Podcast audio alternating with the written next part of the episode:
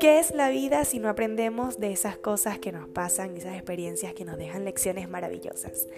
1111 es un espacio para recordar todas esas cosas que nos han pasado y que de alguna manera nos enseñan a ser mejor persona, a ser nuestra mejor versión y a crecer con conciencia.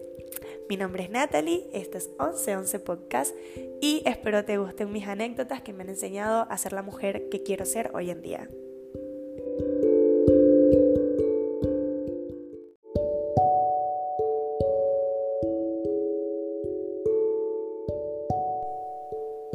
Hola, hola, ¿cómo están? Bienvenidos otra vez en un nuevo capítulo de 1111 Podcast. Discúlpenme primero que nada por la desaparecida que me pegué, por decirlo así, porque bueno, en Instagram estoy siempre, pero me alejé un poco de los capítulos y no vamos a decir lo que me alejé, vamos a decir que me tomé una pausa y fue una pausa creativa, la verdad, porque eh, uno no estaba mentalmente como organizada, por decirlo así. Está como con muchas cosas. Para los que no me conocen, em, estoy en la universidad también y trabajo también y vivo sola también. Hago un sinfín de cosas al mismo tiempo que la verdad necesito a veces tomarme como pausas terapéuticas para poder avanzar porque si no, no me da la cabeza. Así que una de las cosas que más, que más amo es este podcast y dije, ok pausate o si no vas a estar con mucha presión y vas a dejar de disfrutarlo. Y bueno, la verdad, todos estos días me, me he relajado, como por decirlo así. Estuve de viaje, conocí un lugar súper lindo acá en Chile que se llama Arica y regresé con el tercer ojo abierto porque es una zona que es demasiado espiritual, tiene una energía muy, muy bonita. Así que bueno, aprendí como muchas cosas allá. Y este capítulo, de hecho, este capítulo es un poco eh, no tan improvisado, bueno, nunca improviso, nunca improviso mis capítulos, pero este lo escribí, lo escribí en el avión cuando venía justamente ese viaje por una conversación que tuve allá, por reflexiones que tuve y de hecho lo escribí y le puse título Aprendamos a ser humanos. y la verdad es un poco de, a ver, hablemos de, de, vivir bajo presión. Esto me pasó porque justo tuve como este colapso mental de muchas cosas que me estaban pasando al mismo tiempo. Este viaje llegó de la nada, fue como, vámonos a Arica y yo dije, ok, ya vámonos. Y ahí tuve esta pausa de vida que fue como, ok. Y me hizo darme cuenta que estaba viviendo bajo presión. O sea, yo creo que desde, que desde que nacemos nos meten en un sistema que nos pone bajo una lista de estándares que debemos cumplir para ser exitosos y, y, eso a la larga no nos trae nada bueno. O sea, a ver, empecemos. Yo lo leí, yo, lo escribí, así que yo lo, lo, voy a tratar de leer porque me salió desde el corazón en el, en el avión. O sea, venía en el avión y dije, necesito escribir esto que está pasando por mi mente, así que les voy a poner un poco de improvisación y de escritura. y eso, o sea, desde que nacemos eh, nos meten en un sistema que nos pone bajo una lista de estándares que debemos cumplir para ser exitosos y como eso nos ha cobrado una cantidad de problemas de salud mental y frustraciones en la vida, que hoy en día estamos demasiado colapsados como adultos jóvenes, como, como adultos de 30 a 40 años. Yo creo que hay un poco más de conciencia hoy en día sobre lo que es la salud mental, pero yo no creo que eso hayamos, que eso hayamos venido a hacer al mundo. O sea, yo creo que eh, este proceso como de ser humanos es mucho más amplio que solo venir, nacer, estudiar, trabajar, producir y al final nos ponemos presiones o nos ponemos como, como metas, cosas que ni siquiera son de nosotros. Entonces yo creo que ahí tenemos que hacer un poquito de reflexión de cómo estamos llevando nuestra vida porque no, tal vez no es ni siquiera algo que nosotros queremos. Y se lo digo porque, no sé, a mí desde pequeña me enseñaron que para ser exitosa debía lograr eh, culminar el colegio, tenía que tener un título, em, luego casarme, luego tener esposo, dos hijos, un perro, una casa y todo eso. Y aparte de ser una mujer ejemplar, o sea, ser profesional, ser buena madre. Todo eso lo vi desde pequeña como el mundo perfecto y como que después que lo tuviera, onda ya iba a ser mi mundo perfecto y mi vida perfecta. Y fueron tantos estándares por cumplir que a mis siete años me imaginaba que al cumplir todo eso realmente iba a alcanzar la felicidad absoluta. O sea, yo decía, Natalie, de siete años decía, a los 21 años, miren la edad a la que me puse presiones, a los 21 años yo iba a ser exitosa porque iba a tener marido, casa, trabajo y profesión y diplomado. Y carro, claramente carro. Y fui creciendo y la vida me fue mostrando la verdadera realidad. O sea, fue literalmente una montaña rusa. Terminé graduándome eh, del liceo, ni siquiera de la universidad. Pausé la universidad para poder migrar a un país totalmente desconocido. Terminé trabajando como mesera, bartender, eh, cocinera. Terminé haciendo de todo. Lejos de mi mamá, de mi familia, celebrando Navidades sola, cumpleaños. Y tengo ahora 24 años, el otro año va a cumplir 25 y, y les juro que realmente soy feliz, o sea, a ver, no soy feliz eh, como la felicidad perfecta que todos queremos conseguir, que yo no creo que exista, pero a veces doy como un giro hacia atrás sobre quién puede haber sido, según todo lo que mi, cabeza imaginaba a los 7, 12 años, según los estándares que yo veía alrededor de mi familia, y, y realmente ahorita estoy súper bien. Yo no quiero hijos a los 21 años. Quiero una casa, pero sé que en este momento no la puedo tener, así que voy a luchar por ella. De hecho, estudié, partí una carrera en Venezuela antes de venirme, que fue la que congelé, que es recursos humanos. Y cuando la partí ni siquiera tuve la decisión de elegirla, fue como no sabía qué estudiar. Y mi mamá me dijo, ya, estudia esto. Y me metió, me la pagó, me inscribió y ya mañana partes del semestre. Y fue como, ok, está bien. Y si se dan cuenta, háganse la pregunta, ahora que no sé si están escuchando este podcast y tienen entre 25 o 30 años, imagínense una persona a un niño de 17 años, a esa edad, ¿quién tiene claro qué quiere ser en la vida? O sea, hay, hay personas que sí, yo creo que nacen a los 5 años dicen que quieren ser médico y se gradúan de médico y literalmente son médicos toda su vida y aman su carrera. Eso es realmente la vocación. Pero no es la mayoría, la mayoría nos graduamos con 17 años del liceo y no sabemos absolutamente para qué somos buenos, no sabemos nada. Yo bailaba, estaba en ballet, amaba estar en ballet y yo quería vivir de la danza toda la vida y, y era algo que realmente quería en ese momento. Pero hoy en día sé que tal vez no y, quería estudiar arqueología y geología y esas son mis carreras soñadas. Me encantaría estudiar geología y sé que lo puedo hacer. Ahora sé que lo puedo hacer a mis 28 cuando haya juntado un poco más de dinero, cuando haya podido tener mi casa. Es un hobby. Mientras realmente tenga vida y salud lo voy a poder hacer. Entonces, eh, en un momento llegué a pensar que no, que no podía estudiar nada más después de los 21 si no me graduaba, ya se me había ido el tren y ya listo, tenía que enfocarme en trabajar y mantener hijos.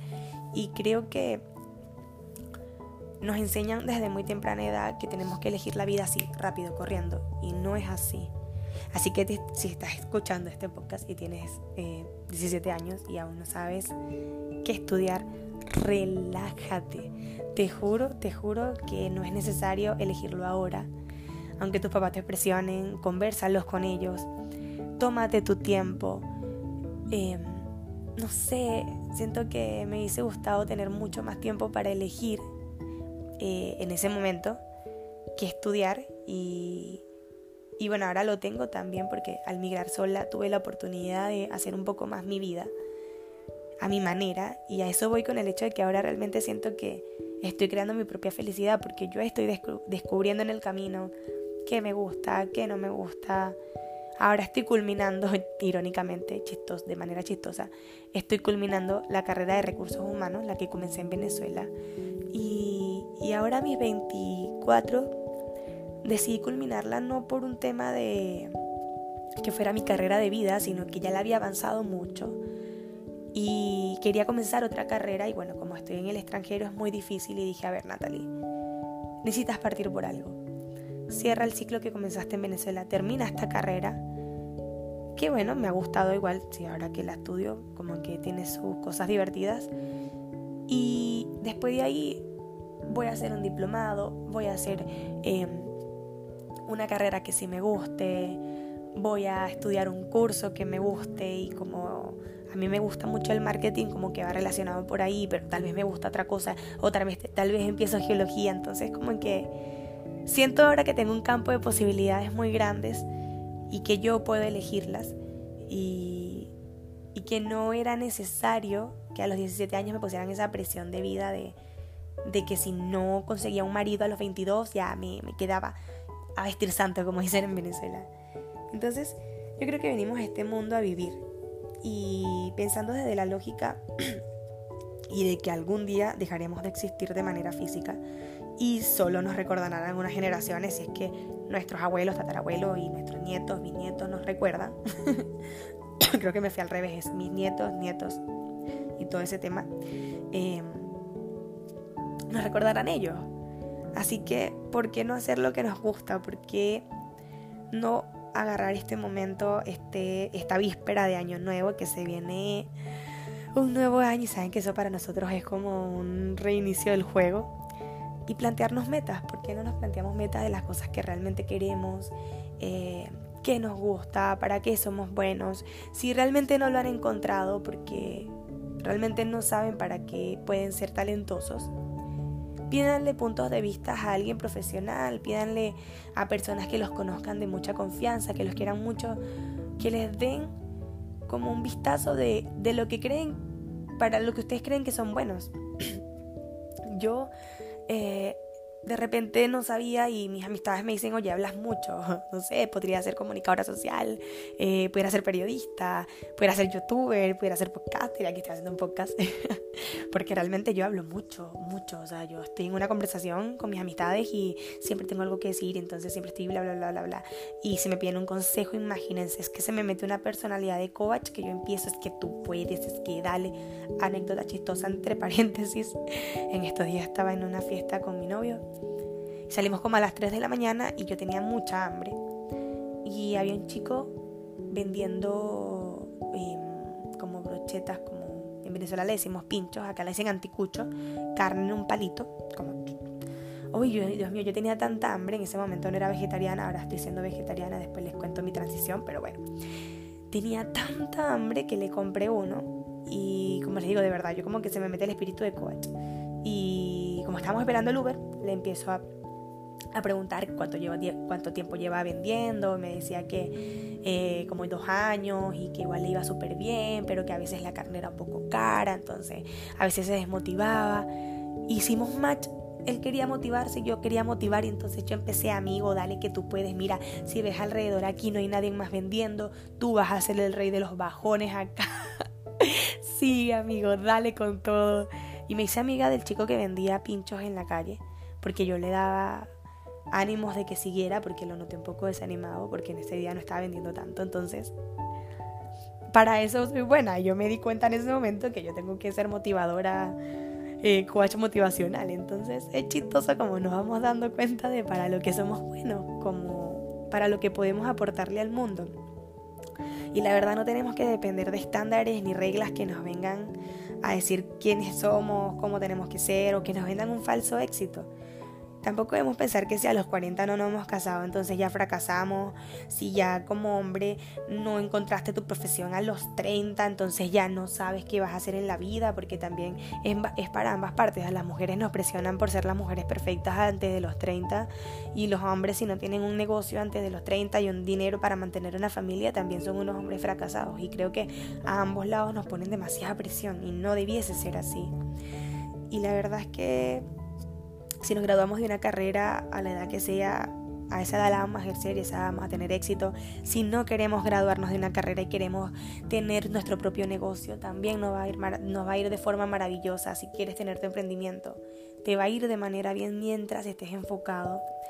Y la verdad, el tiempo vuela, el tiempo se va y necesitamos aprovechar la vida acá porque realmente la vida pasa, la vida pasa, envejecemos y y a este mundo vinimos a aprender a curar karmas, vinimos a ser felices, vinimos a aprender a ser humanos, como dice el título. Y, ser humanos es sencillamente disfrutar de esta experiencia que, que nos llena de amor, que nos llena de sabiduría todos los días, que tiene sus altos y sus bajos. O sea, si la vida fuera siempre perfecta, si fuéramos felices todos los días, yo creo que realmente nos aburriríamos soberanamente porque nada, nada que sea fácil realmente...